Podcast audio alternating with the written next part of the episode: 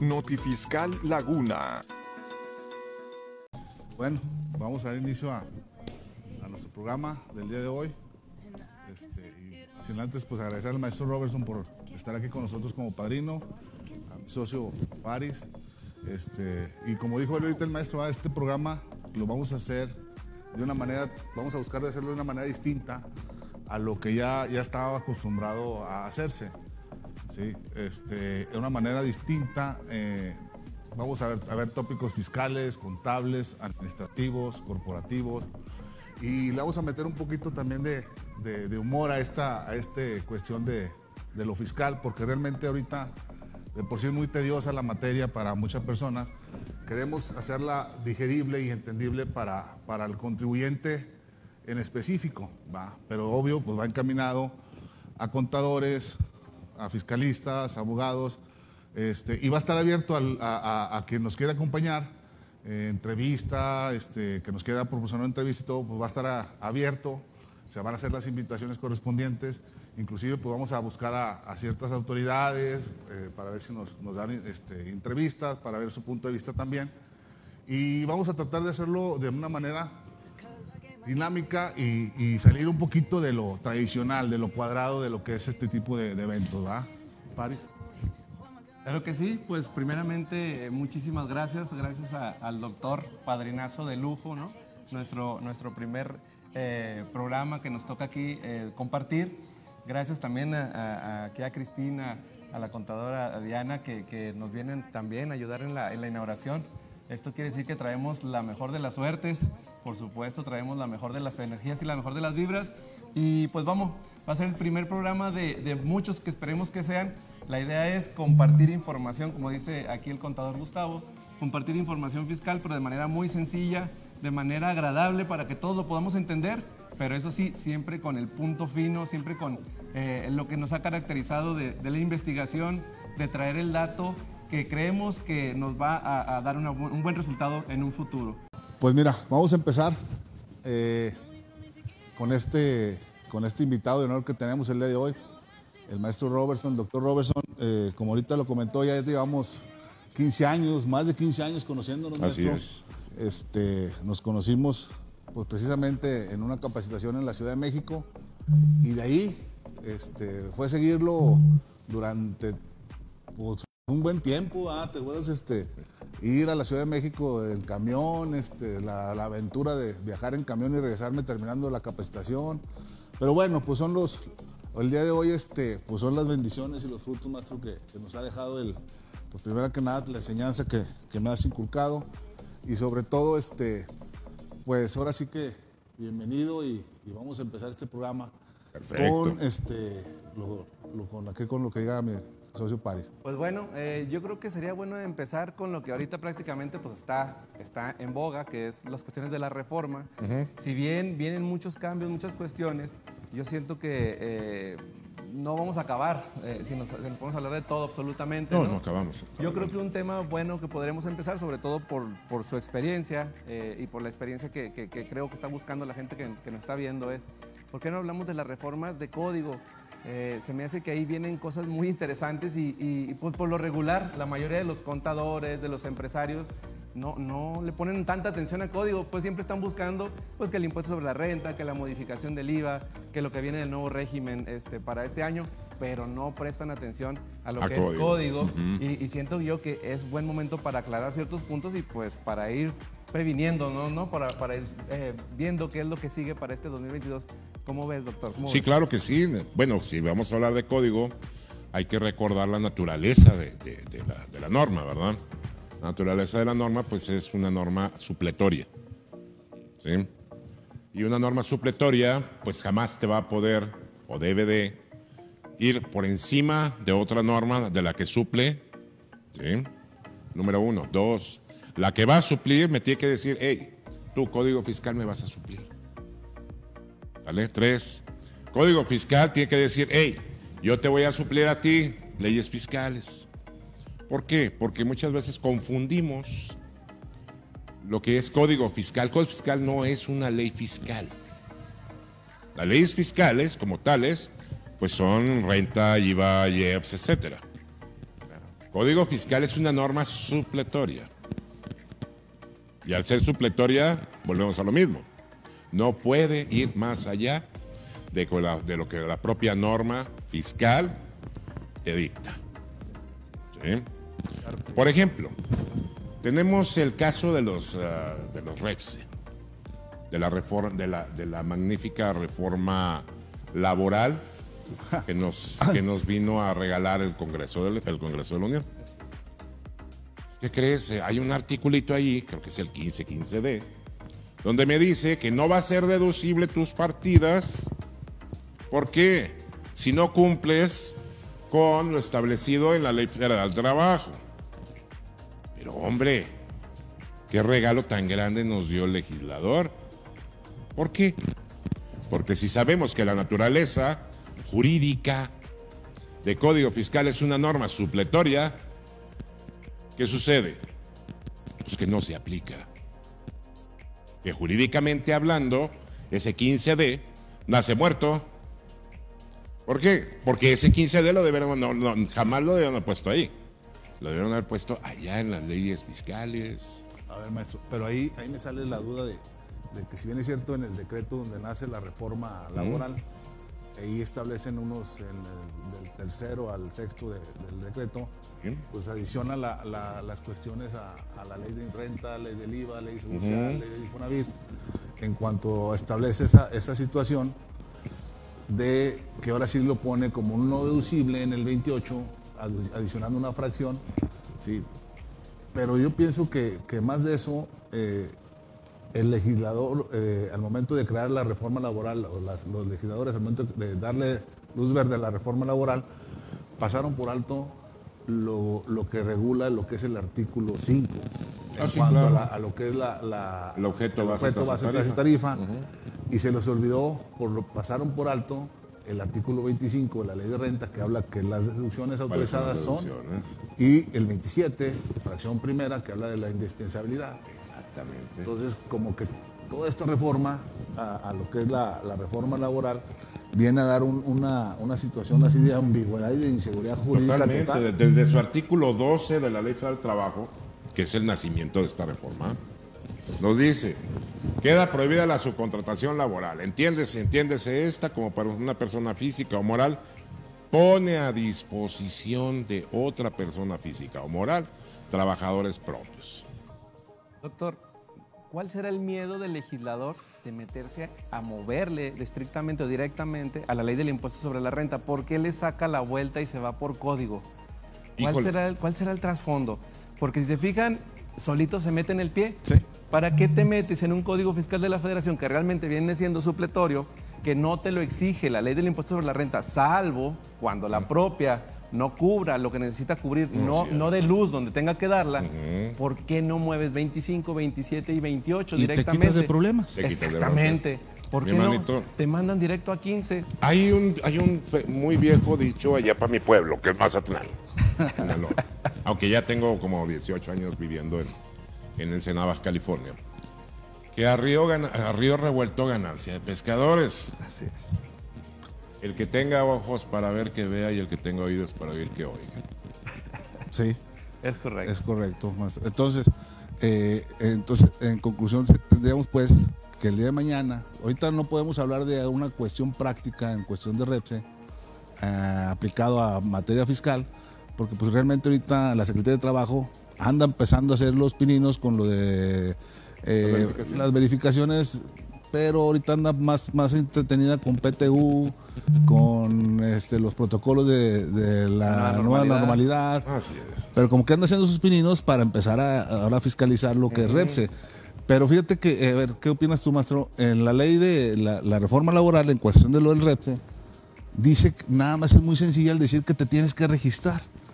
Y el procedimiento a seguir, pues es muy te, te registras en la página de Repse, pero después te dice la misma reforma, te establece el único requisito es que cumplas con tus obligaciones fiscales, que estés al corriente. Ahí, ahí hay algo interesante. ¿Cuáles son, a ver, ustedes contadores? Yo también soy contador, pues ya después estudio otras cosas, ¿no? ¿Cuáles son? ¿Qué, qué es? ¿Qué documento en realidad me va a decir que yo, Guillermo Robertson, estoy al corriente de mis disposiciones fiscales. Pues actualmente lo que están utilizando es la, la opinión del cumplimiento. No, no, no, no pregunté qué están usando. Ah, ok. ¿Qué Pregunté es? qué documento en realidad me dice que yo eh, estoy al corriente de mis disposiciones fiscales. Porque si nos vamos a la 32D, Así es. pues esa nomás me dice que estoy al corriente de mis obligaciones formales. ¿Y las de fondo? Sí, o sea, no te establece, la 32 no te establece un cumplimiento de fondo en cuanto al pago del tributo. Te dice nada más porque inclusive presentas todo en ceros y estás al corriente, te sale Así positiva. Sí. Entonces, realmente eso, o sea, este es un punto muy, muy fino que, que realmente este, eh, la mucha, muchos de los contribuyentes no lo han visualizado de esa manera. ¿Qué demonio le tengo que decir a la auditoría? A ver, me voy a inscribir en el REPSE. Ven y audítame. Pues eso sería, de cierta manera, un documento fehaciente que sí cumpliste, que estás al corriente de tus obligaciones de fondo. ¿verdad? Pero Y de forma también. Y de forma, exacto. Pero, auditoría. Exacto. Entonces, el- eh, eh, en conclusión, fíjate, ese punto me, me agradó porque realmente eh, nos hemos topado, ¿verdad? parece en la práctica, cuando vamos a, a ver situaciones de, de REPSE que llegan, con, con todo respeto a los abogados laborales, llegan y nos empiezan a decir este, que no va a ser deducible, que ¿Pero no va a ser qué? acreditable. Y luego yo, yo- pues París me conoce y luego, me empiezo yo, tú también, este, digo, a ver, espérame. Eh, sí, sí, le digo, a ver, espérame. Primero, dime qué es, que en qué ley se regula la deducibilidad y el acreditamiento. Dice, en el 15D. Digo, no, Bien, pues, güey, pues, no.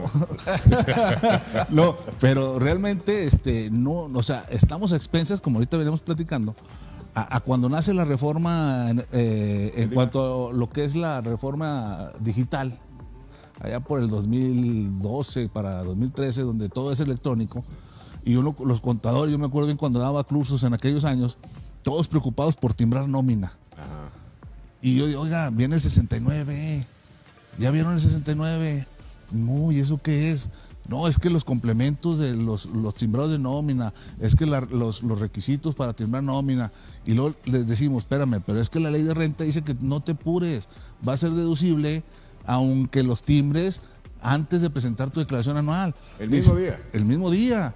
Y dicen, no, es que yo tengo que cumplir porque miscelánea me dice que si no, no va a ser deducible. Ah, chingada. ¿Y qué, es más? ¿La ley o la miscelánea? O sea, a, esa, a, ese, a ese grado es donde, donde todas las reformas que hemos, bueno, al menos estas últimas del 13 para acá, en 69, en 5A de Código Fiscal y ahorita con lo de REPSE, está creando una ambigüedad, una incertidumbre. Pero tremenda, ¿eh? Tremenda. Pero fíjate, maestro, más allá, para concluir y darle la palabra a París, más allá, ¿cómo puede ser posible que nos dejen a disposición de los particulares la decisión? Porque ahorita para ir a un trabajo, el particular tiene que decir, hey, tráeme el REPSE, si no, no te contrato, aunque tengas o no tengas, o seas o no seas. Ahí tenemos la culpa nosotros los contadores. ¿Por qué? Porque el empresario, él se dedica a hacer negocios. Y nosotros los contadores, que somos los... eh, se, puede, se puede homologar o asimilar a los médicos generales. Somos los médicos de cabecera de las empresas. ¿Qué dice el contador? Pues digo, no nomás pasa esto aquí, sino en todo el país. ¿Qué dicen los contadores?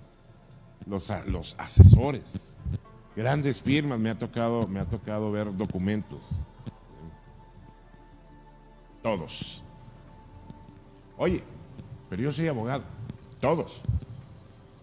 Oye, pero pues si yo nomás le voy a vender papitas al Repse, si quieres que te compre. Así es. Oye, eso es una estupidez. Sí. Yo, yo creo que No, no, no, es que no es, no es mala palabra. Ah, no. no. No. ¿Sabes qué es? Eh, ¿Sabes qué es una estupidez?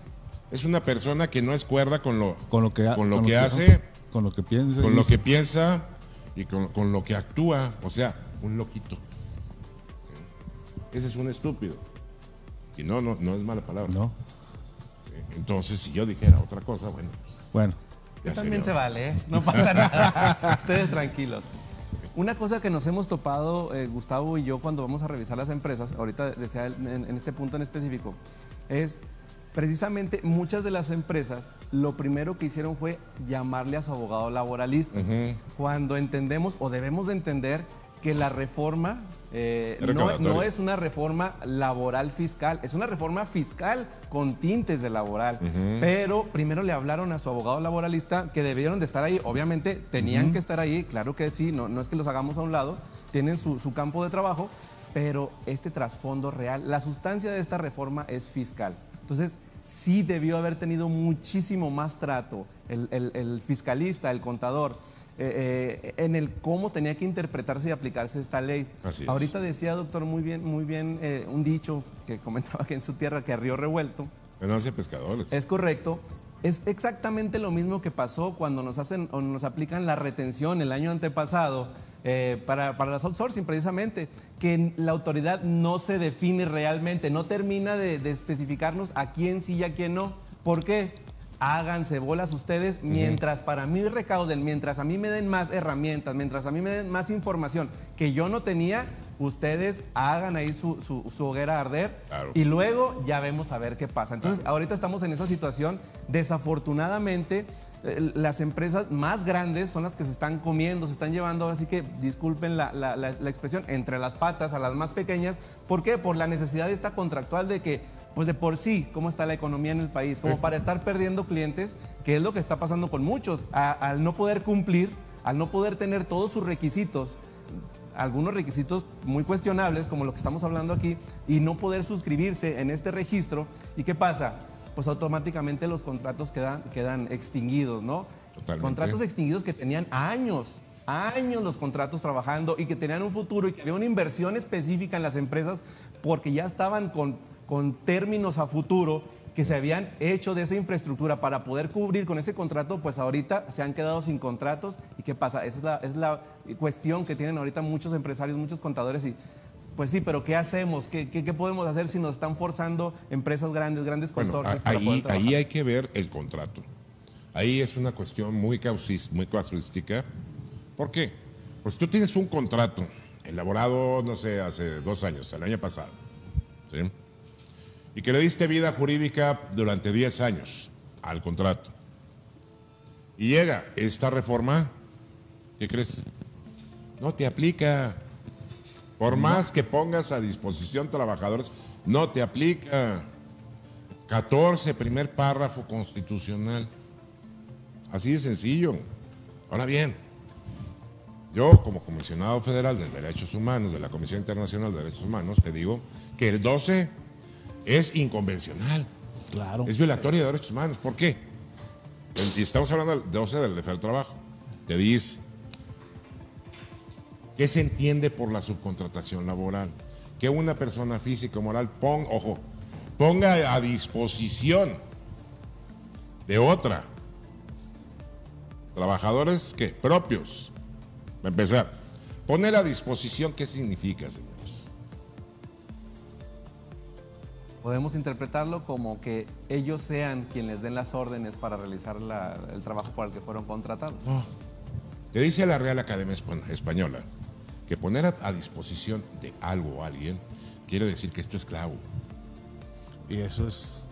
Y eso va en contra del tercer, del último párrafo del uno constitucional y va en contra de la Convención de, la, de Pará y va en contra de la, de la Convención de Israel y va en contra de la, de la Carta de los Derechos Humanos y va en contra de todo. Porque aquí en México, por lo menos aquí en México no hay esclavitud. Esa es una. Dos, trabajadores que propios. Chingado, ¿cuándo los compraste? Que sean tuyos. Nunca. No los puede, no lo puede ser. Porque trabajo no es una, no es una mercancía, no es un- Y lo define la ley laboral. lo, lo define el, el artículo segundo tercero de la ley del trabajo. Exacto. Que no es, no es mercancía de.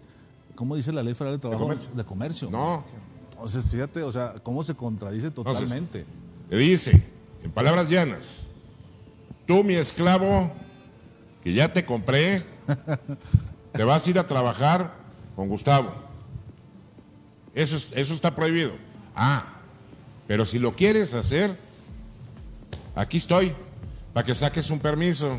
Yo, Estado, yo gobierno, mejor dicho, te voy a dar el permiso de que utilices un esclavo para que se lo vendas a Gustavo. Es, es- es- es la peor, es la peor barrabasada del mundo. Correcto. Por eso es que yo, como comisionado federal de derechos humanos, estoy totalmente en contra de ello. Ahora, ¿me puedo eximir? Y si me eximo de esa obligación, ¿qué sucede? Bueno, si me eximo de esa obligación, me eximo de todo lo demás, me eximo de renta, de IVA, de IEPS, Claro. de este, perdón, de código fiscal, de seguro social, de Infonavit. Ahora, Me, me ex- me eximo de, ca- de caer en un posible delito de defraudación fiscal. ahora ¿cómo? fíjate, más, ahorita que No tengas tocas, trabajador. ahorita que tocas ese punto de la esclavitud y todo eso, este, imagínate, están, están castigando penalmente lo que la Constitución en el artículo primero Prohíbe. prohíbe. Claro. O sea, qué contradicción y qué barbaridad Realmente Lo total. que pasa es que no tenemos verdaderos legisladores. Es ¿Dónde demonios quedan los asesores de los legisladores? ¿Dónde? Que se supone que ellos sí deben de conocer las leyes. Así es. Fíjate, más allá de esto del Repse, que es un tema ahorita de, de que yo le llamo el boom. Sí, es el- ¿Por qué? Y lo defino como si fuera un 69 laboral. Así es. Ahora, volviéndolo a ver ahora, si con el 69 fiscal no le fue tan bien, bueno, punto de vista personal, no le ha ido tan bien a la autoridad en cuestión de la aplicación. ¿Por qué? Porque realmente cuando una norma este, es, acepta la presunción Preguntarles a los empresarios, no la autoridad fiscal. Sí, yo creo que a los que No, sí, sí, sí. A los empresarios. Bueno, no, no, yo lo veo. Que, que los que los jalan a, a la fiscalía, Sí, ahí es un, ba- es un galimatías. Bueno, es chapa para nosotros, ¿no? sí, es chamba. Claro, claro. Sí. Pero es un galimatías para No. ellos. Pero- Es una molestia innecesaria, Claro, totalmente. claro. ¿Por qué? Porque, no, o sea, eh, para empezar, o sea, la norma es, es una norma que, que al, permitir las- la, la- la- la oportunidad de que tú pruebes lo contrario a eso, Que fíjate, tú pruebes hechos negativos. negativos. ¿Qué son hechos negativos? Algo que nu- que nunca sucedió. Algo que nunca sucedió. ¿Cómo vas a probar algo Pues que no nah, claro que no. sucedió? ¿Cómo vas a probar, Gustavo, que yo hace rato no te di un beso? Al menos que lo diga. Oh, nunca Y- te lo di. No, pues sí. ¿Cómo lo vas a probar? Pues sí, exacto. O sea, eh, eh, precisamente ese es el punto. O sea, a- a- esto nos lleva también a la reforma laboral. O sea, ¿cómo vamos a, a- a- a acreditar algo? O sea, ¿cómo le va a hacer la autoridad? ¿Cómo crees tú que va a fingir la autoridad o actuar para poder primera este, cancelarte el REPSE, que ese es el primer paso, después sancionarte y después que venga la autoridad administrativa, llámese Seguro Social, Infonavit, SAT, a quitarle los efectos de acreditamiento y deducibilidad. ¿Cómo crees que actúe? ¿Cuál crees tú que sea el procedimiento? Ahorita los conocemos, pero ¿Cuál va a ser el procedimiento? Va a llegar la autoridad laboral, Seguro Social o Infonavit, ¿sí? que entre comillas, entre paréntesis, deben llegar los tres puntos. Nada de que te llegue a SAT, no. Nada de que te llegue Infonavit, no. Nada de que te llegue Seguro Social, no. Los tres. y aunque Porque así está estipulado en la Ley del Trabajo. Deben ser los tres. y en los convenios que celebraron pues, Pero es que deben ser los tres. Deben de, de- te dice, deben de celebrar convenio. Ahí los tres. O sea, no hay un cabrón, perdón. No es cabrón tampoco palabra. es mala palabra. Hay ¿Qué es cab- Ahora sí defino lo que es cabrón. Un cabrón es el hijo mayor de la cabra. Ah, ok. Sí. Perfecto. Tampoco es mala palabra. Tampoco. Bueno, Es que nuestro español es muy rico. man. sí. Ok. Bueno, y si digo otra, en Chile tampoco es mala palabra. Ah, ¿no? Y es español. Bueno, y pues sigamos, porque- que ya nos vamos a meter al, te- al tema de alburearnos y no. Sí. Nos dejamos en estado de defensión solamente. Ándale. Ok. Bueno, entonces va a llegar, no, no puede haber, según la ley, no puede haber un carajo que diga, es que yo ya firmé convenio con este, con este, y nosotros. Y yo voy a revisarte. No, no lo establece así la norma. Eh, ¿Existiría una invasión de esferas? De- de- No, sería, sería una, ¿Cómo es que una sería? aplicación totalmente incompleta. materialmente. Así es, materialmente. O sea que tenemos que ir tú, tú y yo, con él. Los tres. ¿Por qué creen que es eso? Ah, ahora sí, sácame la duda. Porque el único autorizado por la ley para que te diga si eres o no trabajador, ¿quién es? Es el patrón, ¿no? Y el trabajador. No, Secretaría. Secretario de Trabajo. la Secretaría del Trabajo. Ah, Por eso que- es que tienen que ir. Y por ejemplo, llega Seguro Social a las empresas y Ah, dice, qué buen punto tocaste. Por y dice, pues para mí no, no tienes trabajadores. Y te doy de baja 500 cada. ¿Por qué? Porque te di de baja la clave patronal. Pero fíjate que no te dicen así, te dicen, no existe la relación laboral. Ah, no, no, bueno, es, es- es similar, o sea, estamos tratando de hablar en español, ¿no? Ah, sí. Eh, no existe la relación laboral y por lo tanto, de acuerdo a mis investigaciones, para mí no hay relación laboral. Y no tienes trabajadores. Y no tienes trabajadores. Ajá. ¿Y tú cuándo demonios tenías esa facultad para hacer eso? Y sí lo hace muy seguido. Y casi Sí, todos sí los lo actos de fiscalización. Ah, es que me van a- es que el 251, si no me falla, de la Ley de Seguro Social dice que será el instituto. Ajá. Pero a poco la madresota ese del instituto se va a mover solito No. y va a actuar solo el edificio. ¿Sí? Y va a hacer las cosas solo. Claro que no. Por lo tanto, hay un reglamento interno. ¿Sí? Y ahí está la, la pata de palo del seguro. Material. Oye, hablando del seguro, yo creo que ni para nada. Pues de que no sirven para nada, no. a veces- Bueno, a no, veces sí, sí sí, sirven.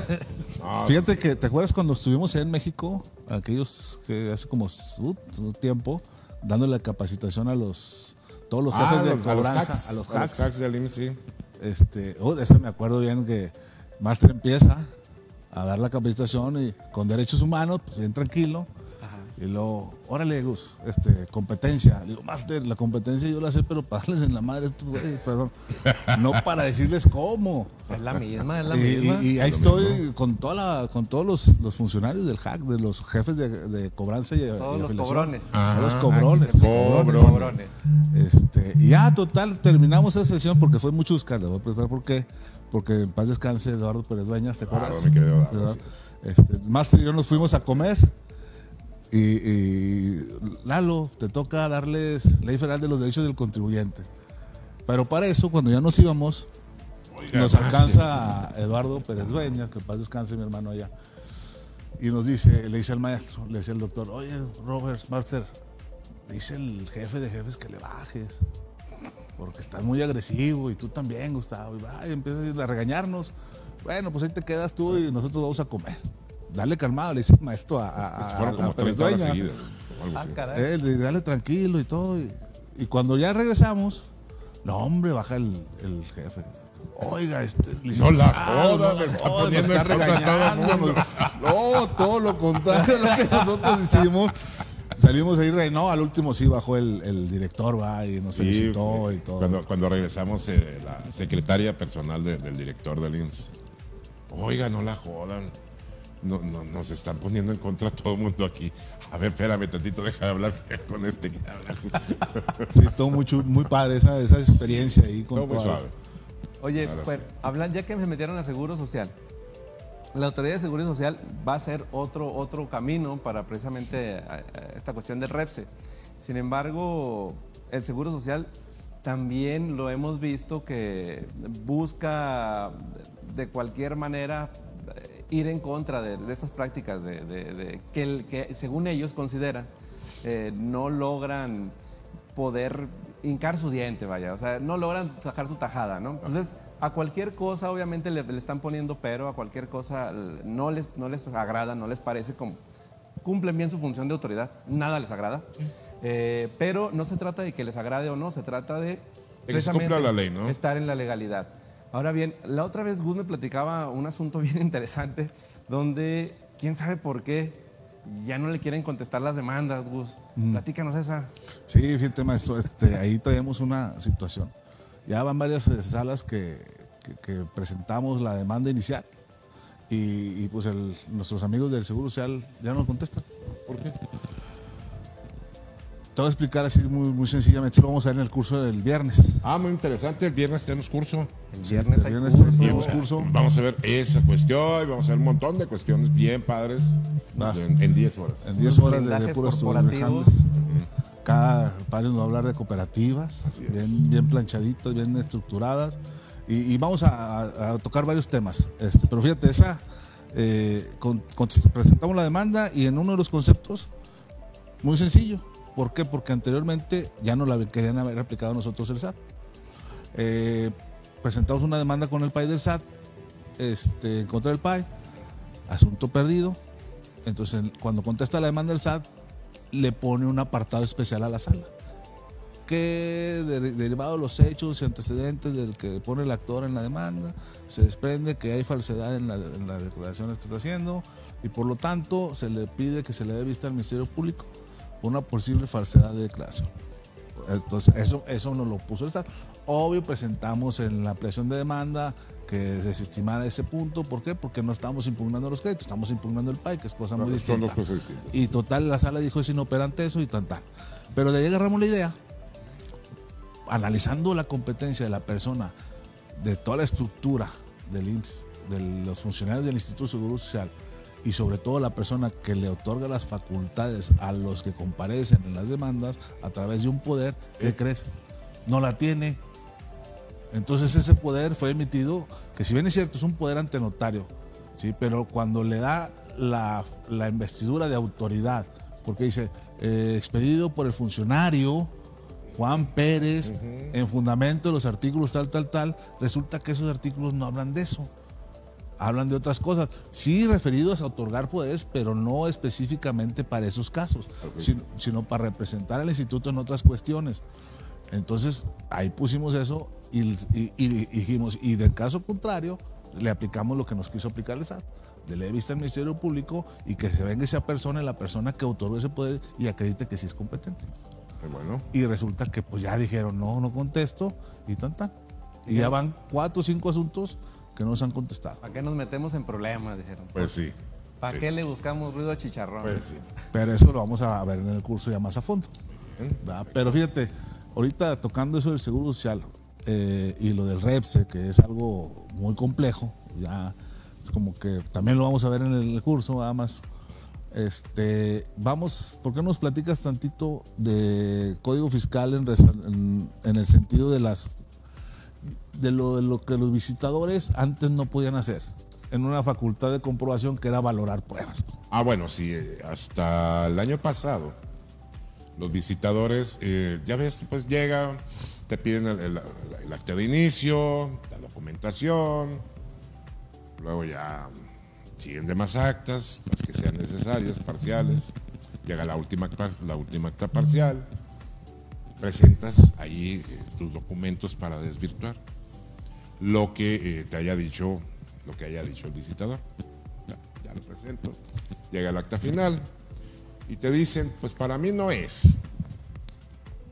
Tú dices que, este, que esta mesa es blanca con negro, pues no, para mí no es. Para mí es negra con blanco. ¿Sí? Eso, para él, para poder llegar a la conclusión de que la mesa no era blanca con negro, sino negro con blanco, tuvo que haber valorado de cómo era la, la mesa, de qué tamaño. Claro. Diversas cuestiones. ¿Sí? Claro, claro. Tuvo que haber valorado. ¿Y qué crees? El 46 46A. No, 46. 46 de Código Fiscal. No le daba la facultad de valorarlo. Entonces, pues todos los, que nos dedicamos a la defensa fiscal, ¿sabes qué? Magistrado, este compa está valorando y está en contra de derecho. Y es una violación de fondo. Sí, tiene razón. No le da licencia. A partir de 2021, de la reforma que tuvimos para 2021, dice el 46 que sí, que el, que el visitador ya puede valorar. Pero ¿qué crees? Tiene que circunstanciar. Premorizar la que pormenorizar. Esa es una de las patas de palo de, muchos visitadores. Y hay jurisprudencias de la Corte donde te dice que si tú vas a valorar pruebas, me digas el, alca el contenido y el alcance que le estás dando a esa prueba. Ya, tienes eso. Ahora, ahora dime por qué no. O por qué sí. Eso es mucho en civil. Pero, aplicado el 14, último párrafo de la Constitución, y aplicando los principios generales de derecho que me dice, donde existe una misma afectación, una misma afectación debe de- necesariamente debe de existir una misma disposición. ¿Cuál es la misma afectación? La valoración. ¿Cuál es la misma disposición? La jurisprudencia. ¿Sí? Ah, bueno, pues entonces dime, tú, auditor, en tu acta, pormenorizadamente, uno, ¿qué fue lo que valoraste? Dos, ¿qué alcance le diste a esa valoración? Tres, ojo, pormenorizadamente, ¿por qué dices que no? ¿O por qué dices que sí? ¿Sabes qué? No lo hacen. Y no lo van a hacer. Y Ah, si no, lo no, hacen, no, no, no lo sé, men. o- o, bueno, maestro, supongamos sin conceder que lo hagan, ¿qué crees que, o sea, o así, conociéndolos ahorita, Y la motivación normal de cualquier, De cualquier acta. realmente se queda por lo regular, no todos, Se queda obviamente, corta. por lo regular se queda corta. Ahora ya metiéndonos cada vez más a detalle, o sea, solos. eh, desafortunadamente, afortunadamente es, es- es la- está en la ley y así debiera ser lo que hacemos nosotros de- en esta capacitación que, que precisamente el viernes vamos a tener. Así deberían de estar ellos también capacitándose. ¿Por qué? Porque no está mal que esté en la ley, porque realmente es correcto, es correcto que se, que se cumpla todo esto que nos establece la ley. Así es. Y una valoración adecuada también da seguridad jurídica. El detalle claro. es que también se tienen que capacitar estos funcionarios públicos para que lo hagan de manera adecuada. Y hay otro detallito. No tienen competencia material. ese es el punto clave. Pero no lo digas porque a lo mejor no están viendo y ya la van a corregir. Sí, ¿verdad? No, no. bueno, es que dijimos que este programa es para todos. Ah, bueno, sí, para to- no somos envidiosos con esto. Yo cuando paso por, por, por ahí, por, por el periférico, este, le digo a mis hijas, miren, persínense, este es el proveedor que nos manda acá. Así es, sí, sí, así es. ¿Va? Así mismo lo hago yo ya. Seguro social este también. Hijas, este es lo que pagan las colegiaturas. Santígüese. Ah, pues, aquí. no, no, fuera de broma, pero fíjate que eh, ese punto de los visitadores aquí en las salas del tribunal, ahora me voy a meter un poquito con el tribunal, eh, aunque le ponga la jurisprudencia a veces y aunque le expliques detallada dónde está la violación en las actas y todo eso, eh, mientras ellos traían el criterio de que mientras no fuera en el lapso de la última parcial y la final, del escrito que tú presentaras ahí, si no, si no valoraron ese escrito, no había la violación a la jurisprudencia. Claro que hay. Entonces, a mí me batearon un asunto. Me fui al amparo y en el amparo le digo al, al colegiado, sencillamente digo, porque la sala lo único que estima o, en su sentencia dice, ah, es que sabes que no le aplicaba la jurisprudencia porque, si bien es cierto, tú presentaste un escrito para desvirtuar los hechos o omisiones del acta última parcial, pues el mismo escrito, lo único que hizo el visitador fue transcribirlo y en la leyenda pone que va a ser valorado en el crédito fiscal. Así. Pero, Entonces valoró el escrito. sí, fíjate. Pero le digo yo en el, en el amparo, le digo, espérame, es que ahí su- son- soporta la sala con el considerando quinto de la jurisprudencia de la segunda sala y me pone negritas donde dice durante la visita de documentos y pruebas que aporte durante la visita e inclusive en el acta última parcial. Entonces yo le digo al, al- al- al colegiado, le digo, oye, la, la sala de manera este, eh, violentó la jurisprudencia. ¿Por qué? Porque si bien es cierto, la jurisprudencia dice esto, pero no observó la sala el contenido integral del considerando quinto al establecer en estos párrafos esto, esto y esto y esto.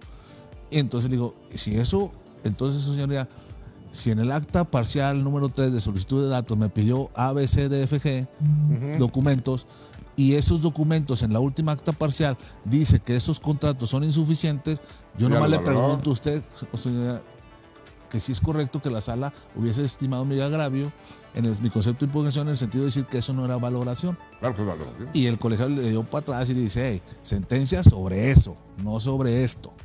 Y ya se regresó y ya la sala dijo, sí, tienes razón, valoro nulidad licial. Entonces, también nos topamos con eso, que a veces el tribunal eh, nos pone poquitas trabitas más, pues, pues, más para irnos a hacer más trabajito arriba. Para no cobrar tan rápido los honorarios. Más que nada. ¿no? No, yo, Pero- yo creo que no, no- no es que el tribunal nos ponga trabas. Hay que recordar que somos hombres y como tales tenemos virtudes Así es. y tenemos deb- debilidades y defectos.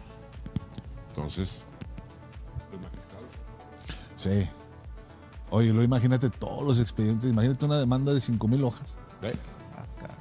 Como te acuerdas, un conocido que tenemos en común.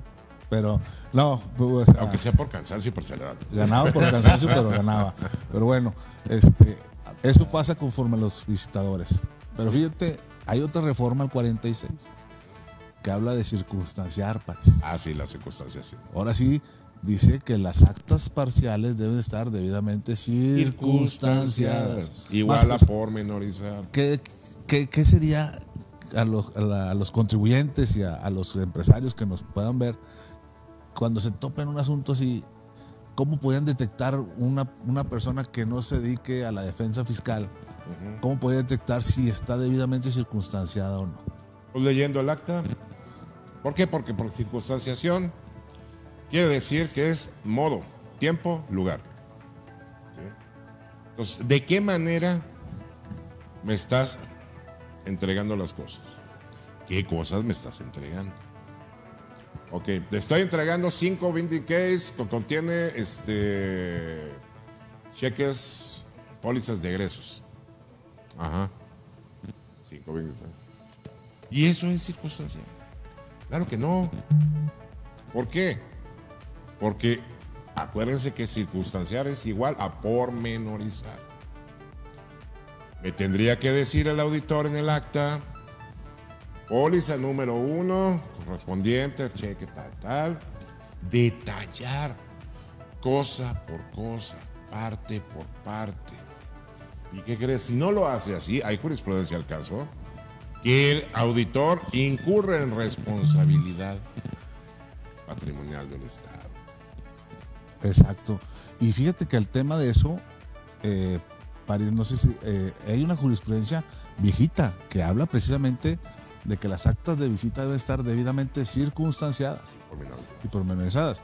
Y ahí te define claramente lo que es. este Y pues en realidad ahorita todos los actos eh, de, que existan de visita domiciliaria con ese vicio, puedes lograr obtener un resultado favorable. Ah, claro. Aquí también cabe aclarar que eh, hay- veces que los contadores o, o los propios dueños de las empresas, eh, muchas de las veces quien recibe son las secretarias o, o el personal de la empresa, que se atienen o se atienden a lo que el visitador les dice. O sea, pues, desarrollan su, su acta en, en la velocidad que traen porque tienen que eh, ir a recoger el lonche, porque tienen que ir a, dejar a recoger la lavandería, porque Claro. traen velocidad. Fírmele ahí, ahí se queda con esto. Eh, sí, que todos sepan, que todos sepamos que tenemos que tener la, la oportunidad de leer lo que vamos a recibir y si no estamos de acuerdo en algo, solicitar. Se, sí. se- se coloque la información que, que creamos nosotros que no se está pormenorizando, que no se está colocando. ¿Por qué? Porque tiene que ser así, porque así es el procedimiento. Y no dejar, no caer en ese vicio que manejan muchos eh, funcionarios, que es por esto de la rapidez, por esto de la carga laboral que ellos traen, y es entendible, pero no es justificable el, que realicen este tipo de prácticas y pues eh, eh, ahora sí que plasmen lo que quieran, ¿no? Ojo ahí, podemos, podemos plasmar también lo que está pasando y que se le está eh, yendo de largo a- a- al visitador, colocar dentro de las actas y que también consideremos que está pasando y que son cosas importantes, porque todo es importante, ¿no? Final cuentas, Oh, ahora sí que aquí es como un chiste que me contaron hace mucho tiempo. Estaba, estaba la señora en, la, capilla. Oiga, padre, vengo a confesarme. Ajá. Dime, Chonita, ¿qué quieres? A confesarme. Fíjese que no sé si sea, no sé si sea pecado o no. Lo que le voy a decir. Pues todo depende. ¿Depende de qué, padre? Ahí te lo contestarás tú, ¿no? Entonces, mi querido amigo, yo creo, yo creo que si nosotros le acompletamos lo que le faltó al visitador, va a ser todo depende, Depende, es correcto. ¿sí? ¿Qué es lo que le voy a completar o qué es lo que no le voy a completar? Porque hay que, hay que acordarnos que desde el citatorio, desde ahí empieza la defensa. Es correcto. ¿sí? Sí. Entonces, mi querido amigo, lo que sí te voy a recomendar, lo que sí les voy a recomendar a ustedes, es no le hagas caso a al visitador. Cuando te viene y te dice, tanto en el, citatorio como en la propia orden, ponle lo que dice este papelito, por favor. Digo, ahí sí me voy, me voy con toda la caballada encima. Son tan cínicos que ni siquiera saben lo que quieren que les, que escribas. ¿Sí? Carajo, por lo menos apréndetelo. Lo que quieres que te escriba.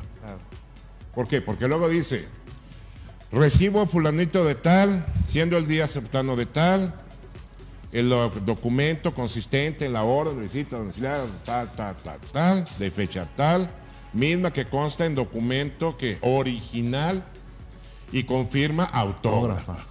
Hasta perito salió. Ah, cabrón. ¿Sí?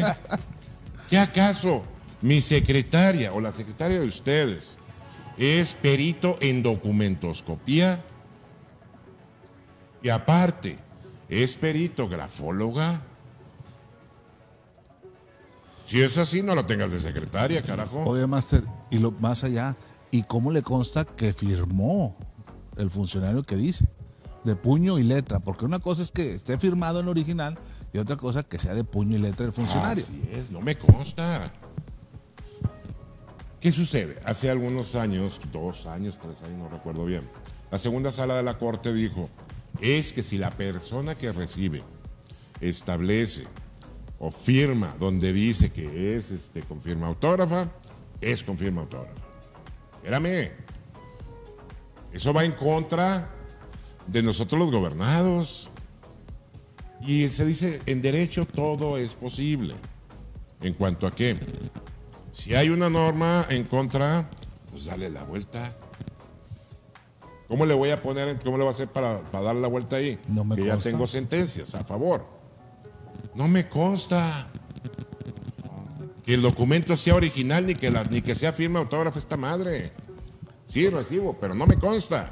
De Oye. ninguna manera. Te lo rompen. Problema de él. Se Tú tienes una gran oportunidad para hacer lo que tú quieras en el momento en que te sueltan los documentos y tú tienes el poder de la pluma. Ahora bien, la orden de visita es un documento que Público. documento público, ¿ah? Y si yo establezco con mi firma y con mi letra que me consta lo que no me consta, ¿qué pasa? Ya lo- pues no, no, ya es ese documento público. Es hace un documento prueba. público, hace prueba, ¿ah? Sí. Pero aparte, ¿qué sucede, mis queridos amigos? Estás cometiendo un delito. Sí. ¿Por qué? Porque estás, ante- estás mintiendo ante una autoridad. Una autoridad, mira. Ellos te están diciendo, cométeme el delito, no seas gacho. ¿sí? Y tú vas de babas y De caes. frente. Por eso es no, no me consta. Tú estás diciendo la verdad. Es correcto. ¿sí? Ahí, ahí. Yo me he enfrentado a estos, a estos carajos. Porque nosotros atendemos las visitas. Claro, directamente. Desde el cita, de- llega el citador y nos dice, oye, ahí vamos. ¿sí? A ver, no, que, el- que el contribuyente, que, no- que se lo tengo que entregar directamente. No, ¿Dónde dice? 137, mi amigo, le digo. Yo estoy, bien, yo estoy aquí para ello. Bueno, ya, ¿no? Ya empiezan a hacer todo su show. La orden, échamela. ¿Le puede poner esto? No, mijito, eso no le puedo poner porque a mí yo no soy perito en documentoscopía ni en grafoscopía. Y además de que si yo le pongo eso, yo cometo un delito porque tú eres autoridad o no eres autoridad. Nomás dime aquí que no eres autoridad y le pongo lo que quieras, nomás asienta que no eres autoridad. Asienta eso, por favor. ¿Sí? Y pues a regañadientes me aceptan. Ahora sí que te aceptan. Lo que no aceptas. Así es. Está Pero bien. ya logré el primero y fundamental, el primer agravio. De la demanda. de tu demanda, de tu defensa, que esa madre no tiene firma autógrafa. Y de que esa cosa, quién sabe si sea original o no. Entonces, ¿qué tiene que hacer la autoridad? Pues traer un perito, cosa que no hacen. E inclusive desde el recurso, si lo metes ahí, ahí ya le amarras el agravio. Ah, no, para- en el recurso, cuando metes el recurso, reafirmas tu agravio. Porque ellos te dicen, no, sí tenía. Ah, ¿y cómo valoraste tú, jurisdiccional, que sí tenía? Cuando me avisaste que llamaste, mandaste llamar a un perito ahora sí, en las materias, para yo proponer el mío.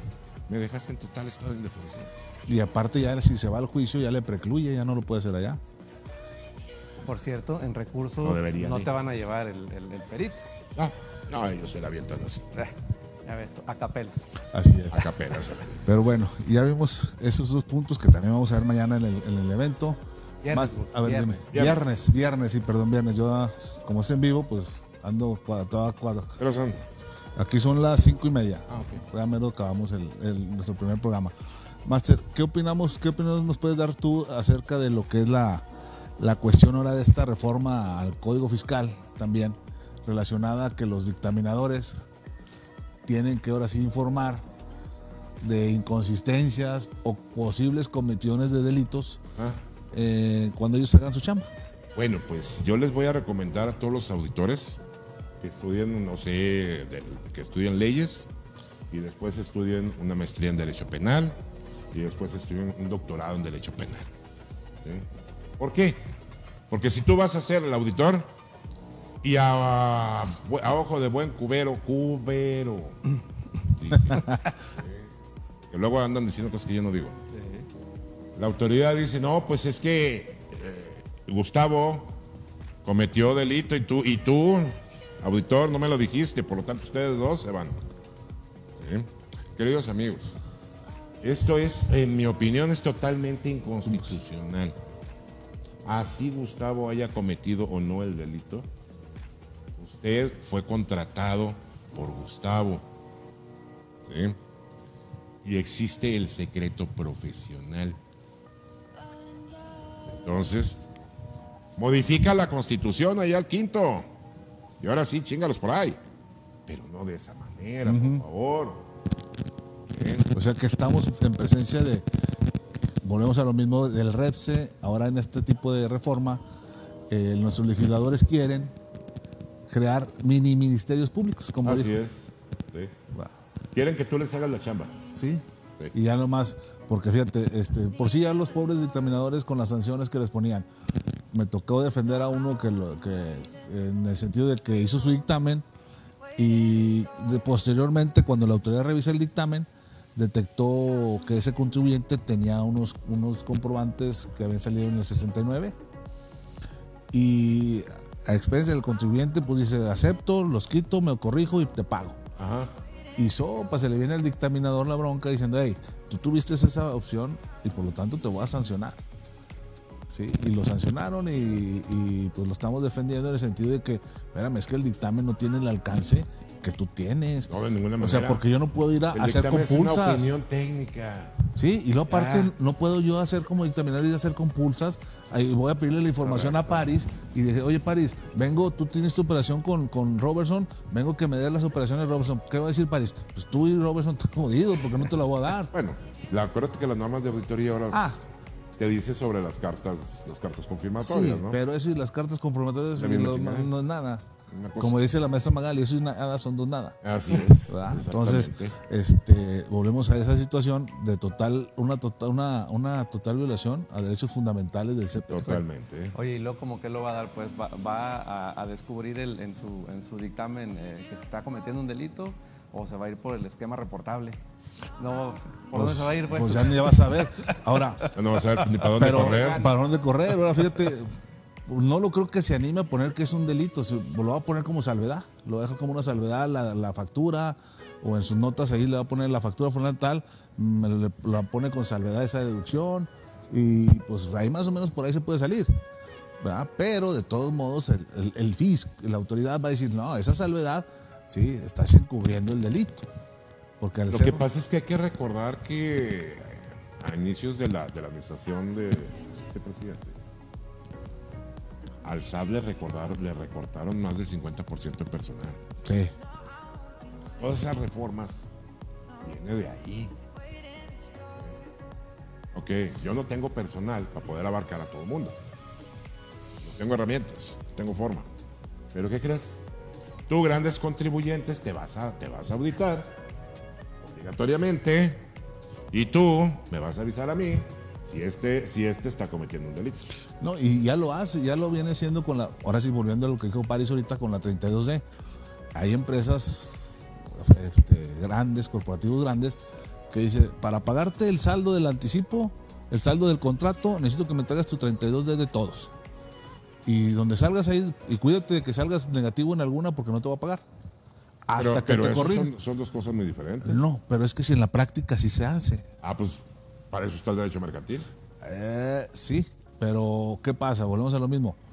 Eh, llegas con el contador de la empresa y te dice, no, pues es que no me pagó porque en la 32 de, porque debe impuesto, debe la declaración del mes de octubre, de septiembre, que no la pagó en octubre, y le sale negativa, entonces por eso, páguela para que le paguen. Pues por eso quiero el dinero, güey, para que me pague, para pagar los impuestos. Claro. ¿verdad? Entonces, esa es la No, contabilidad. y, y esa 32 el sistema de, de SAT también no está muy actualizado, que digamos. Por ejemplo, me ha tocado ver sociedades cooperativas de producción de título séptimo que dice, este, te sale negativa porque no presentaste pagos provisionales. Caray. ¿De qué? chinga, chinga, dije yo. No tiene obligación, la fracción tercera del 194 te dice que no. Mandas un caso de aclaración. Que nunca te hacen caso. No, Es que no. mandar. Pues fíjate, o si te hacen caso, ni te avisan, ya nomás checas, ya los dos meses ya sales positivo. Ándale. Pero nunca te Pero avisan. Nunca te contestaron nada. Sí. Oye, Master, ahorita hay un caso muy sonado, no sé qué opinas tú, París, relacionado a las multas. Ya ves que ahorita están muy de moda, volvieron las multas de omisión de pagos provisionales y te están multando en un, en, eh, por, una, por las tres obligaciones o las cuatro, las que tengas, y salen los, los multones de 40, 50 mil pesos. Esas multas, ¿qué podemos ver ahí? Eh, bueno, que lo vamos a ver en el curso, Sí. pero ¿qué, ¿qué opinas tú de esa fundamentación, motivación? Atentan contra el principio de taxatividad. ¿eh? ¿Por qué, ¿Por qué motivo, maestro? ¿Por qué? Porque acuérdate, el principio de legalidad que contiene el principio de taxatividad te dice que en la fundamentación, sobre todo en la fundamentación y la motivación, deberá ser precisa, clara, exhaustiva. ¿sí? Y ahora, ¿por qué, la taxi- ¿por qué la taxatividad? Porque cuando te dicen, es que tu conducta fue, te transcriben todo el artículo. Sí. Y el, en el 81, en el 82, una. Vienen varias, varias este, cuestiones de las cuales pudiste haber caído ahí. Distintas hipótesis, así es. Pero no te dijeron de qué. Entonces, O sea, una- cuando va la, la infracción, cuando ya te imponen la infracción, te deben decir, güey, te equivocaste en esto. O te faltó esto. No ponerte, no, no escribirte toda la fracción completa. Entonces, ahí es donde están cayendo. Ok. Ok. A ver, París, ¿qué otro punto queremos Pues tocar? a- ahí, este, volviendo al, al punto de, de- de- que hablaba de, de- de código, precisamente ahorita estábamos, estaba leyendo yo pues de, de esto de la reforma. Me llamó mucho la atención el, el 42B que viene en reforma A 42 días. que viene hablando sobre, sobre que la autoridad va a poder valorar sobre si los actos jurídicos, los contratos jurídicos que tienen, que tienen vida jurídica en materia fiscal, Pero entre partes relacionadas, nada ah, sí, solamente entre partes relacionadas. Ahí nos va a, a- a meter distintas situaciones referentes a, a- primero, REPSE. ¿Cuándo van a utilizar, cuándo van a utilizar este, eh, el- el- la contratación de servicios especializados? Uno de los puntos es cuando sean parte del grupo. Ahí vienen situaciones de partes relacionadas tal vez, muy seguramente, revisar 42B porque viene una valoración explícita referente a los contratos y que viene la autoridad también a ver si, si ellos consideran, si existe, porque pueden encontrar una simulación de actos Ah, sí, sí, jurídicos. claro. Vienen a, a- de nuevo a volvernos a sembrar esta, esta palabrita de la simulación del acto jurídico. Y ahí se me hace que no lo he visto mucho porque lo platiquen los, los colegas, pero en esos puntos yo creo que, como, como fue el 69 en su momento, ¿verdad? A todo mundo por ahí se le fue medio de, medio de largo, nos peleamos por otras cosas y de repente zancadilla con 69. Claro. Este podría ser otra revisión específica para eh, cuestiones de simulación. Pero, Master, ahí, ahí, a ver, me queda una inquietud en esa, en ese 42B. ¿Qué es la simulación de actos jurídicos, contratos? Bueno, la simulación de actos jurídicos o contratos viene siendo civil, ¿no? ah, Es civil. Entonces, Totalmente civil. Puede ser civil o mercantil. Ok. Pero, es- pero de preferencia es civil. es civil. Sí, es, quiere decir que, que lo que está escrito ahí, pues nomás no puede. Sí, pero eso, ¿quién lo.? O sea, el SAT, está bien, va a valorar. Pero ¿qué va a valorar? El fondo del, del contrato, o sea, la simulación en sí. Que no se haya llevado a cabo. Ah, bueno, eso es otra cosa. Pero ¿cómo vamos a acreditar que se llevó a cabo? Pues una asamblea. Claro. Una asamblea donde crean la necesidad previa al contrato y luego, posterior a la, a la celebración e inicio de la vida del contrato, te vas haciendo asambleas generando que la, la- la razón de ser ese contrato se va materializando en asambleas posteriores. Así es. Y tan, Ahora, tan. ahora nada más yo creo que recordar que en Código Aplicas Civil el derecho El corporativo. derecho El corporativo. Código Civil nos viene a establecer que para poder descifrar realmente si existe o no esta simulación, tienen que aclarar o a, a- a llevar acción de la acción de simulación, precisamente. Sí, sí, así es. Entonces, que la propia acción no se va a resolver, no la va a resolver un particular con otro Eso ya lo resolvió la corte ahí, bueno, unos de los tribunales colegiados. Es que te dice, ok, tienes razón en cuanto a si se, se tratara única y exclusivamente de cuestión civil o mercantil. Pero como se trata de cuestión Sí, fiscal, sí, sí, ya. entonces la autoridad tiene toda la facultad. Entonces, el camino que tenemos para hacer esto, como bien lo establecían ahorita, como, como cerraban el comentario, es la cuestión corporativa, ya que ahí El derecho corporativo viene, viene a cobrar una vida tremenda, ¿eh? Tremenda. Y qué bueno, la verdad. La verdad que qué bueno. ¿Por qué? Porque son herramientas. eh, yo, yo veo el derecho corporativo como la brújula del barco, ¿no? Sí. ¿A dónde quiero ir? Ah, pues quiero ir al noro- nor- noroeste.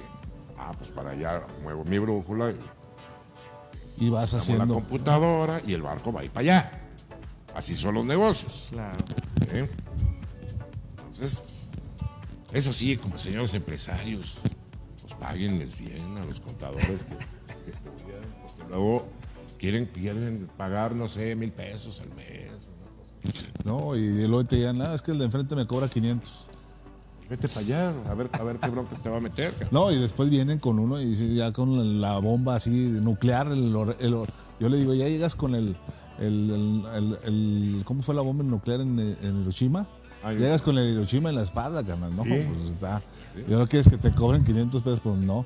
Pero no, la verdad, las cosas que yo pienso, maestro, que ahí este, eh, es que realmente se les vendió muy fácil la idea de la, del factory. Así es. O sea, fue un deporte totalmente nacional y extremoso que, uff, o sea, todo el mundo lo hace. Ahora, no hay facturas falsas. No, no, no, no, claro que no. Porque pues entonces, ahorita lo que he comentado, o sea, pues entonces el, el delito inicia desde allá. Así es. Entonces, no, lo que hay, lo que, lo que es, lo que es falso es la operación, la- la- el contenido, Ah, lo que, lo que se ampara en el Así comprobante. Pero más allá de esto, este, fíjate, vuelvo a lo mismo. Eh, En cuestión de, de- de fe- de- de- de defensa de EDOS, que son los contribuyentes que adquirieron comprobantes y que, que no son con sus- que no tienen validez la, la operación, eh, cuando les llega el problema, o sea, no es nomás este el, el simple la simple papel la factura ahorita hoy en día no es nada maestro. Tú y yo bueno al menos hemos visto y lo hemos puesto en práctica y nos ha funcionado que podemos hacer deducciones estructurales vía estatutos y que bueno si Y la no autoridad y no ocupas ni CFDI ahora y en el punto lejano que quiera la autoridad de un CFDI pues bueno pues timbramos un egreso para amparar la, la- para darle la forma a la- al fondo de la situación. Pero la, operación existe. Yo, yo me ha tocado cuando voy a atender estas situaciones, dice, no, de hecho me pasó en Durango, fuimos a tener una investigación profunda y la, la, la, la- la funcionaria que nos atiende nos dice, es que, eh, oigan, eh, la operación no, no está simulando. Le dije, a ver, Ah, permítame. Le dije, primero, yo no sé de esto, porque así actúa uno, ¿va? Sí, claro. Dígame, explíqueme qué es simulación. No, simulación es que usted no tenga infraestructura, personal, trabajadores. Oiga, ¿y eso que dice ahí que es FDI de nóminas? Pues son trabajadores. Entonces, si me dice que simulación es no tener trabajadores, y ahí usted misma me está diciendo que no tengo trabajadores, pues no entiendo por qué me dice que es simulación. Claro. No, no, espérenme, pero es que no tanto que tenga trabajadores. A lo mejor los que tiene no son muchos. Ah, caray. Entonces, le digo, a ver, le digo, yo ¿Y no usted sé. me va a decir a, a mí Le digo- cuántos debo de tener o qué? Le digo, maestro, le digo, señorita, discúlpeme, este, yo no sé de eso, no sé de leyes, no sé, no conozco la contabilidad. Este, yo nomás ahí me ponen a registrar y a, a Vale, ir al banco y a comprar y eso. ¿Eh? Ir por los niños al kinder, el patrón y ¿A todo comprar eso. qué? Perdón, A contador. comprar facturas. Ah, no, no. No, bueno, este, y ya, pues, cuando ya me molesta, le digo, a ver, entonces usted me está diciendo que somos delincuentes. Porque pues yo entiendo simulación y me dice que delito y así, pues yo entiendo como que nos está juzgando como delincuentes. Y dice, no, no, no, espérenme, no, o sea, no, no se vaya a ese extremo, este, yo no puedo determinar eso porque yo no soy la autoridad competente. Ah, entonces, ¿qué estamos haciendo aquí? ¿Por qué me está explicando esto si usted le dice que no es autoridad competente? Dice, no, ¿sabe qué? Fírmele y que le va bien, váyase. Y luego ya viene y esas invitaciones profundas, de investigación profunda, versa sobre CFDIs y de ingresos declarados. Entonces, pues dije, bueno, vamos a mover el esquema. Dices que hay discrepancia entre los ingresos declarados y facturados. O sea, hago las complementarias, las declaraciones complementarias, hago la complementaria anual, muevo, le muevo todo como ellos quieren. ¿Qué crees que pasó? Pues ya no hay inconsistencias. Y luego me dice, ah, oye, pero las deducciones, resulta que traes 3 millones de deducciones declaradas y nomás traes CFDI de un millón. Le dije, oiga, fue- una deducción le estructural. digo, ¿y el costo? Dígame dónde timbro el costo. Porque costo tengo un chingo. Sí, Si usted me dice que lo meta todo, lo meto todo. No, es un chorro de co- Sí, de costo. sí, así es. Dice, no, pues es que en el costo, pues las compra. Le dije, no, espéreme. Pues No, soy no, industrial. no, es otro rol. no, soy comercial, espérate. Dije, "Ah", ahí sí, ahí sí me disculpo porque de proceso sí sé. Y mucho, ya, me, me paré el cuello ahí tantito. Y resulta que pues ya le aclaré eso en, el- en la investigación y pues tan, tan, ahí quedó. Entonces, el chiste, otro tip para la- la- los, con los contribuyentes, los contadores, cuando les lleguen esas investigaciones, pues no se asusten, Hay que entenderla. hay que atenderlas. Tú dijiste una vez una, una frase que me ha quedado muy clara. A preguntas estúpidas, Respuestas pendejas. Ya. Así es, de sencillo, ¿va? Oye, hablando de, preguntas estúpidas, Sí. este, los cuestionarios, maestro, cuando te van a hacer este eh, cuestionarios de materialidad, que te piden la perla de las vidas. de- Además, ¿con qué, ¿con qué facultad material efectúan ese tipo de acto de molestia? Pues es un acto de molestia. Acto de molestia. ¿Con qué facultad material? Te dicen, no, pues es que es con el 45 de código y el 28. Ujú, Son otros documentos, informes. Ok, a lo mejor con el 45 tienes una facultad genérica. ¿Y la material? ¿Y por qué el 28? Eso no es parte de mi contabilidad. Es parte de la contabilidad del que me dio el servicio o me vendió el bien. Así es. Entonces, en todo caso, requiere solo aquel. Haz tu compulsa. No, y es que te dicen, maestro, no sé si te, te ha tocado, te dicen, no es que ya se los requerí y como no está no localizado, pues no me los dio. Le dije, bueno, ese ya ¿Y no es mi problema, tengo? ese ya es problema tuyo. Asiéntalo. Así, ándale, y, y- y no, y sí te lo ponen. bueno, pero te digo, son los, los, los, los puntos finos de cuando atendemos las situaciones, cuando realmente se acercan en su momento preciso para atender cuestiones de, de esa índole. Así es. ¿verdad?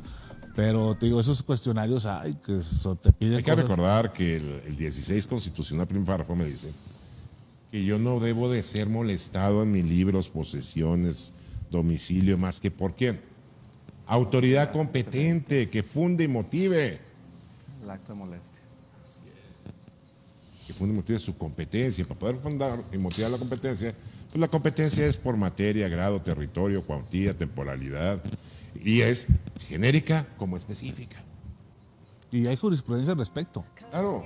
Sí, de que la te, segunda sala. de la segunda sala que te dice muy claramente que la competencia, una cosa es facultad y otra cosa es competencia. Y que la competencia es la que regula, le da la, la atribución genérica a la autoridad o ente por sí sola. No, no, no, no es la facultad que está en ley, esa es genérica.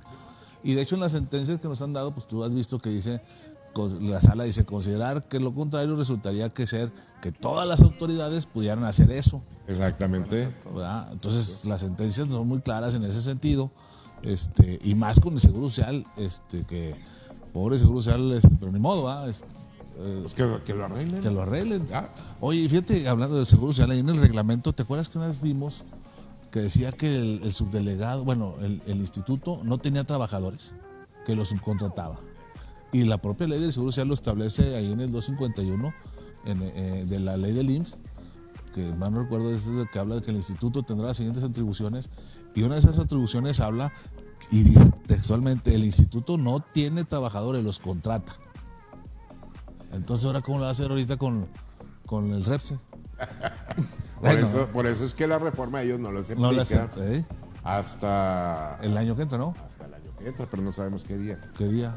Fíjate. No, Dice pues, en el ejercicio fiscal 2022.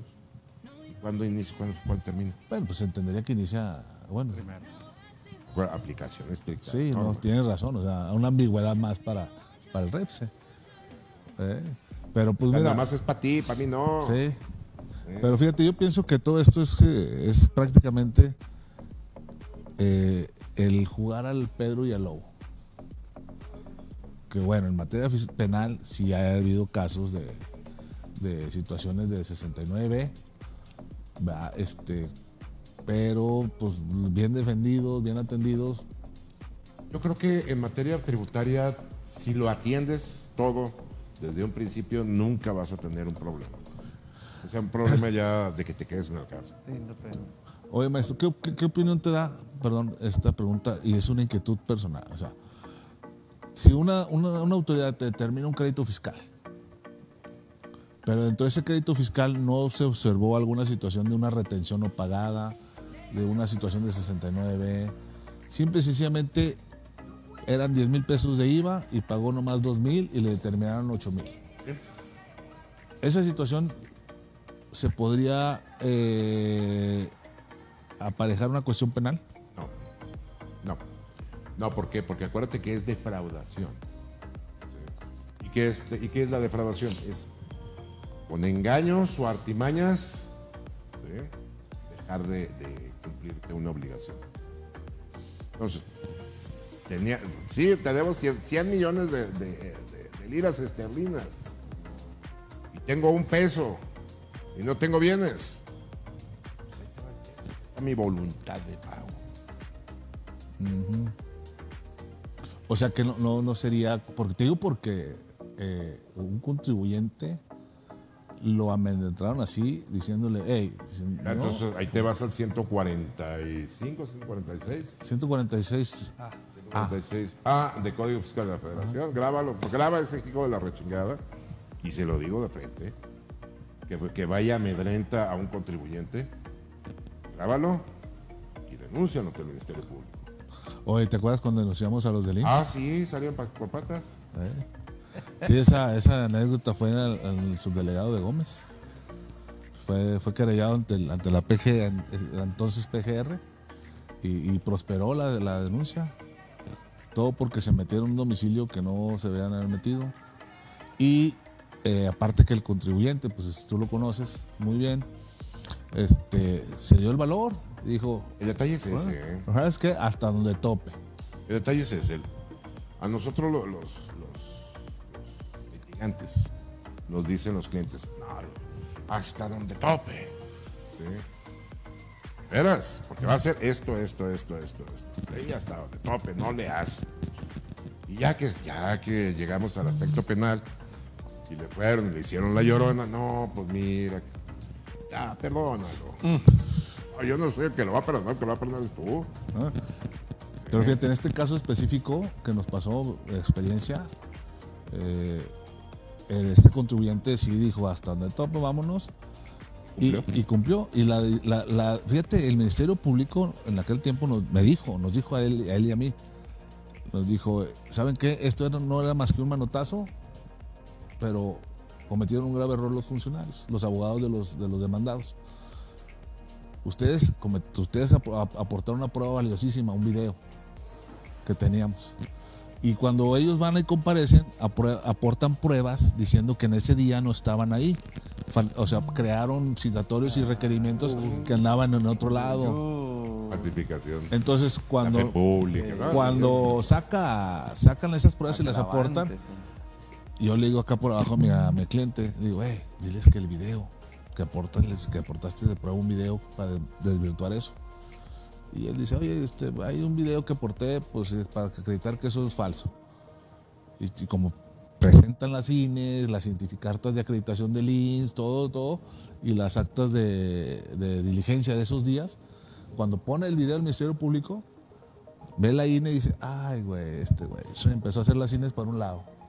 Dice, a ver, todos estos, sálganse, váyanse. Y usted, o sea, yo y el abogado penalista que iba, y porque iba en aquel tiempo es que se permitía coayudante. Este, sálganse y me voy a quedar nomás con los abogados, con estas personas y el, el patrón, el, demandante. Ya cuando sale mi cliente me pasa el chisme. Dice, no, hombre, les puso una regañada. Y ¿saben qué? Yo iba a parar esto hoy, pero esta madre va a seguir de oficio.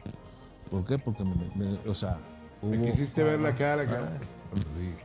No, salimos de ahí en ese tiempo, la delegación, todos hablaban buscando a mi cliente. Y, pues total, ya las cosas, ya, le pedimos la huella y, pues al último sí, sí fueron giradas las órdenes de aprehensión. Y, es que si te fijas, la mayoría de las veces ese pensamiento lo, lo tienen los contribuyentes, los gobernados, en el sentido de que si la autoridad viene a, a llevar a cabo sus, sus actos de autoridad, quien puede caer a la cárcel soy yo como gobernado si no cumplo. Quien puede, quien puede cometer el delito soy yo porque, porque yo desconozco la ley y no sé si cumplo bien o no cumplo bien o si lo que hice sea un delito porque lo escuché, porque me lo dijo mi jefe, me lo dijo mi socio, me lo dijo mi maestro. Pero eh, creo yo, y esta historia ya me la había platicado Gustavo, y me cae mucho en, en- en- en cuenta el hecho de que realmente pues todos somos sujetos a la misma ley. Claro. Todos somos sujetos a la misma y todos Es más, a tenemos que ellos les cumplirla. aplica por el doble. ¿eh? Por el doble. Y en ese sentido, el que nosotros como gobernados conozcamos nuestros derechos y las obligaciones de la propia autoridad nos pone en una posición muchísimo más fuerte para poder atender este tipo de situaciones. Sí. ¿Por qué?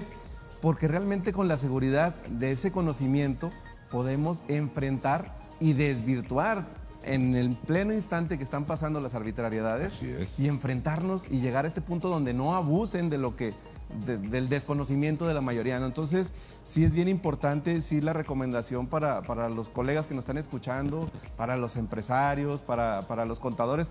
Yo tengo alumnos ahí en la universidad, eh, para los muchachos que nos están escuchando, hay que estudiar, hay que conocer el derecho, hay que conocer nuestros derechos y hay que conocer las obligaciones de la autoridad para exigirle que no se salga de su marco de actuación y para que a nosotros nos respeten nuestros derechos.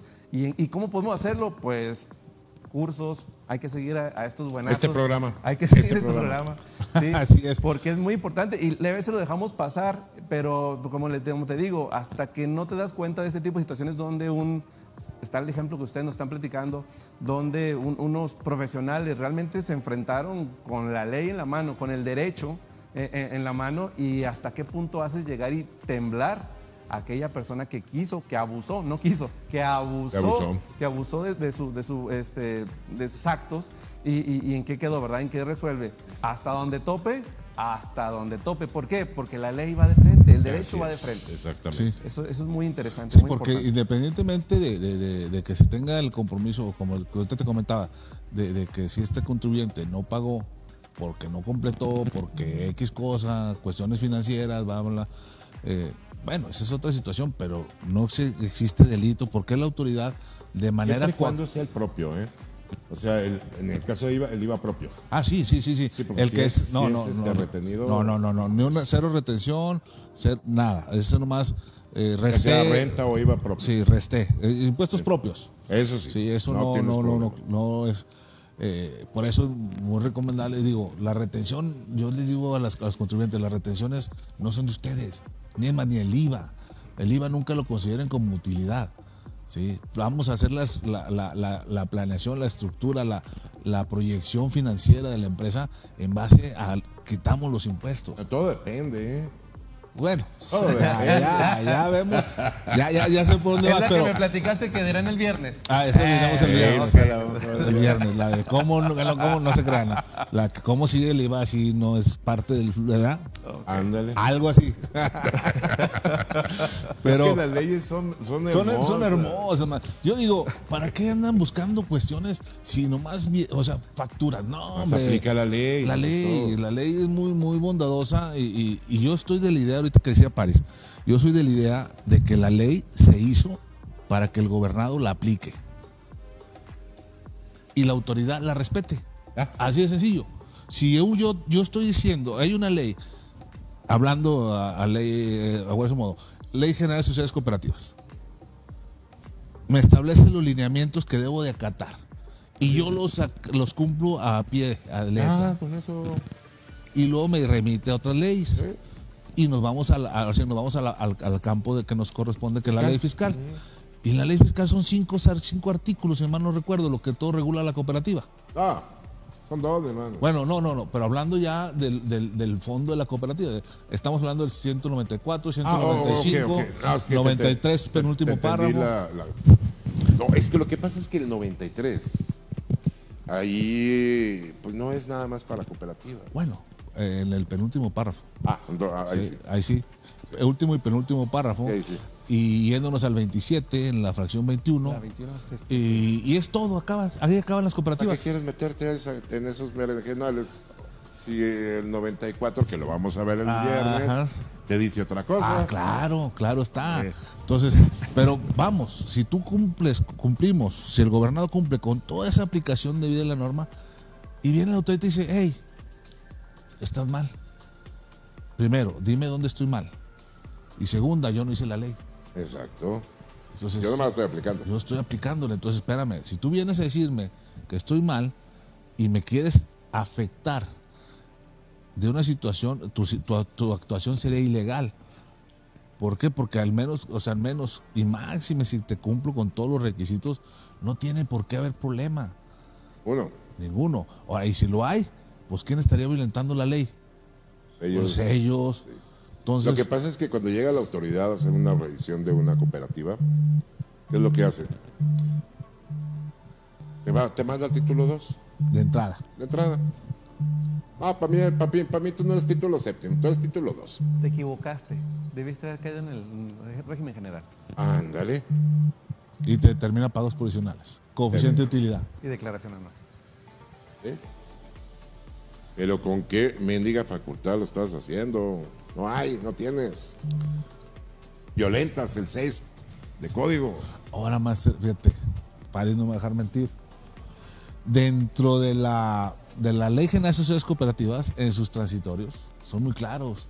Dice, ver qué dice París, que ahorita se me fue el rollo. En el segundo transitorio de cuando se reforma la ley este, de- que venía del 38, se reforma y, y actúa y que deja fuera en el primer transitorio, dice, la del 38 quedó fuera, el reglamento de la cooperativa quedó fuera y todo eso, y el segundo transitorio dice, cualquier ley administrativa que vaya en contra de la ley general de sociedades cooperativas Nula. queda nulificada. Sí, así es. Punto, se acabó. ¿Eh? ¿Qué más quieres? ¿Qué más quieres? Entonces, ¿por qué, lo, ¿por qué muchos colegas dicen no son bien vistas? Pues no son bien Por vistas. los criterios no vinculativos. Pues sí. por la, por la publicidad este, mediática que ha llevado la autoridad. Y le entiendo a la autoridad, sí, sí le entiendo. ¿Por qué? Porque los cooperativistas somos un callo, somos, un- somos una piedrota en el zapato de ella. Y que no se la puede quitar porque vienen las cooperativas, vienen por constitución, por tratados internacionales, por ley general de sociedades mercantiles, por ley, por ley general de sociedades cooperativas. Tratados internacionales. ya lo Eh, la- por, por orden de la propia Organización de las Naciones Unidas. Y inclusive nuestro presidente reconoce Sí, así es. que las cooperativas son, son algo mejor. lo mejor que existe. El derecho social actualmente es lo mejor. Y las cooperativas, si tú eres parte del derecho mercantil, utiliza las cooperativas. Vuélvete mercantilista social. Y hasta más, más barato te va a salir. Así es. Pero bueno, eh, esto y más veremos este, en nuestras redes sociales, en, esto, Sí. en estos próximos programas que estaremos transmitiendo. Eh, Y pues no queda más que invitarlos. al ¿Cuánto curso. va a ser este, Ah, el programa, amigos? Eh, aquí vamos a ¿Va estar, al pendiente? vamos a estar eh, transmitiendo, por lo pronto vamos a estar transmitiendo tres veces al mes. Bien. Sí, una, una semana sí, una semana no. Vamos a hacer un rol de, calendario de, programas. Eh, vamos a, tener invitados, como ya lo dijimos, invitados este, que más adelante vamos a, mencionar. Y este, por lo regular pues, va a ser en este horario, de cuatro y media a seis y media pro- pro- pro- promedio. Y pues esperamos contar con su, su participación. Eh, Paris, ¿algo quieres agregar? Pues sí, eh, iniciamos con esta aventura, ¿no? Continuamos. eh, muchísimas gracias. Eh, la idea es, como, como ya vieron, es tratar de desarrollar una plática ligera, una plática de amigos. De la nada. De la nada, con tranquilidad, nada de formalidades. Eh, la idea es también que, que nos visiten algunas personas o personalidades en, en- en nuestra materia, en nuestro ámbito, pues para poder igual charlar y poner temas en la mesa, para que nos saquen de dudas, porque obviamente que no lo sabemos todo, ni pretendemos saberlo todo, más bien estamos en búsqueda de ese conocimiento que es lo que yo creo que nos, nos une en, en esta, ahora sí que en esta sala de discusión el, el- el poder saber. Y pues bueno, aquí dejamos este material para ustedes que se queda grabado. Vamos a tratar de estarlo haciendo en vivo. También buscamos que, que se unan con nosotros porque ahorita es la primera vez, entendemos, pero pues por ahí nos pueden estar preguntando cosas, nos pueden estar haciendo comentarios. También eh, de- igual y, y dándonos ideas y, y tratar de compartirlas para, para que esto se vuelva mucho, muchísimo más grande. más dinámico y quitarle lo, lo cuadrado a, a este tipo de, de situaciones y, y verlo más, más dinámico, más, más, este, más fresco, más fresco. Y, y más accesible, Gus, más accesible a que todo mundo pueda tener este, este conocimiento, Sí, estas exacto. ideas. este- y, a todo, y todo mundo puede desarrollar ideas nuevas que nosotros podemos estar dejando de lado, De lado. pasado, porque, como lo decía, porque pues cada cabeza es un mundo y, y cada cabeza tiene todo, todo un lienzo que puede abrir al conocimiento y plasmar y sobre todo compartir, que es a lo que venimos. También mándenos sus ideas.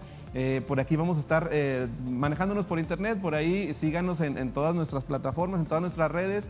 Un honor, como, como lo decía al principio, yo soy, pues prácticamente yo soy fan del doctor, ya me aviento todos sus podcasts, escucho sus videos y pues cuando viene aquí a La Laguna también, pues ahí voy a visitarlo. gracias. Eh, afortunadamente tengo, tengo la, la- la gracia de, de que ahorita nos está compartiendo aquí y pues bueno, invitadazo de lujo, este, pues una, una chulada. Muchísimas gracias, doctor. Igual y eh, Pues muchas gracias Palabras. a ustedes, la verdad, mi querido Gus. Muchas gracias, muchas gracias, mis queridos amigos. No más resta más que agradecerle a ustedes que nos hicieron el favor de escucharnos. de- Y pues de agradecerles a todos la, la oportunidad que nos van a dar de, de- de iniciar este nuevo proyecto. Y pues le damos las gracias a todos y pues con esto concluimos y pues un aplauso a todos y gracias. gracias a todos. Nos vemos la siguiente ocasión. Y no se olviden, mañana, el viernes, empezamos a las 9.20. Este, nos va a acompañar todo el equipo de producción, lo vamos a dar en línea. ¿verdad? Todas están las inscripciones abiertas en redes sociales eh, y eh, por correo electrónico. A ver, Melissa, ¿nos puedes ayudar? Porque si no me sé la- los datos. Ah, este, nos pueden buscar en las redes sociales de Sealsa, buscarlo así en Facebook, y ahí les estaremos dando información, correos electrónicos y teléfonos. Y pues no se lo pueden perder, ¿verdad? Maestro, cierras con Pues nada más agradecer, agradecerles a ustedes, sobre todo al gran arquitecto del universo que nos dejó pues estar aquí conviviendo. Gracias. Paris. Muchísimas gracias. Nos vemos la siguiente emisión, no se la pierdan. Estamos en contacto por las redes y por donde nos topemos. Saludos a todos. Excelente tarde. Muchas gracias. Gracias.